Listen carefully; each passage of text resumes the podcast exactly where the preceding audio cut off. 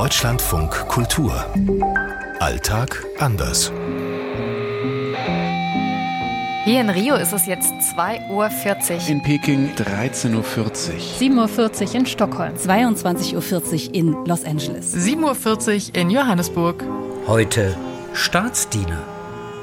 Es ist in Schweden nicht ungewöhnlich, dass wenn man im öffentlichen Dienst arbeitet, dass man dann auch noch mal in die Privatwirtschaft wechselt und wieder zurück. Es gibt auf jeden Fall sehr viele Staatsangestellte in China. Der Staat spielt eine große Rolle. Beamte in den USA nennen sich Civil Servant oder Officer. Also es gibt natürlich auch sowas wie ein Beamtentum. In Südafrika gibt es auch sowas wie Beamtentum. Public Service nennt sich das.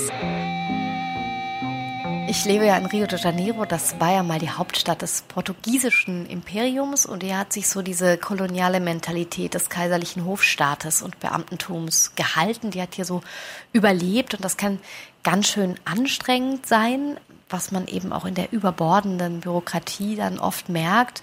Und das ist tatsächlich so, dass Brasilien zwar pro Kopf weit weniger Beamten hat als Deutschland beispielsweise, aber das, was diese Beamten den Staat kosten, das ist weit höher. Wenn man mit einem Public Servant in Südafrika zu tun hat, dann heißt das, man muss Zeit mitbringen, weil die sind langsam. Aber, und das ist, glaube ich, das, was sie dann doch reizt, wenn man beim Staat angestellt ist, dann bekommt man tatsächlich eine ordentliche Pension am Ende der Laufbahn.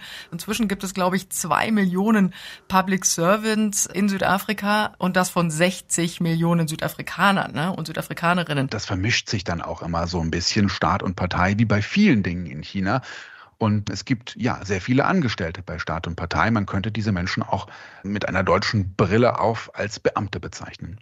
Das Beamtentum oder Staatsbedienstete in China, diese Jobs, die haben schon noch einen guten Ruf, denn es gilt als ein sicherer Job.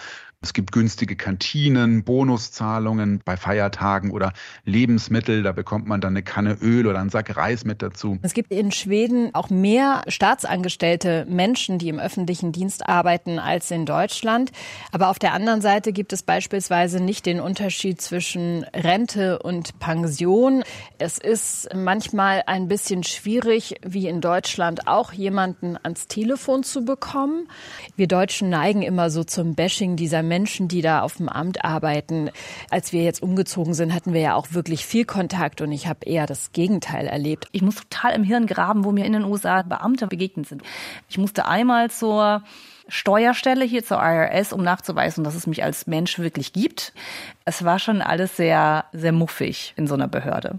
In der Führerscheinstelle, als ich meinen Führerschein gemacht habe, fand ich die unglaublich unfreundlich und gar nicht hilfreich. Aber vielleicht brauchen die wirklich diese dicke Haut. Gerade in der Führerscheinstelle, glaube ich, erlebt man merkwürdige Sachen und auch echt ungehaltene Menschen mit viel Ego. Aus Los Angeles Katharina Wilhelm. Aus Johannesburg Jana Gent. Aus Peking Benjamin Eisel. Aus Stockholm Sophie Donges. Anne Herberg aus Rio.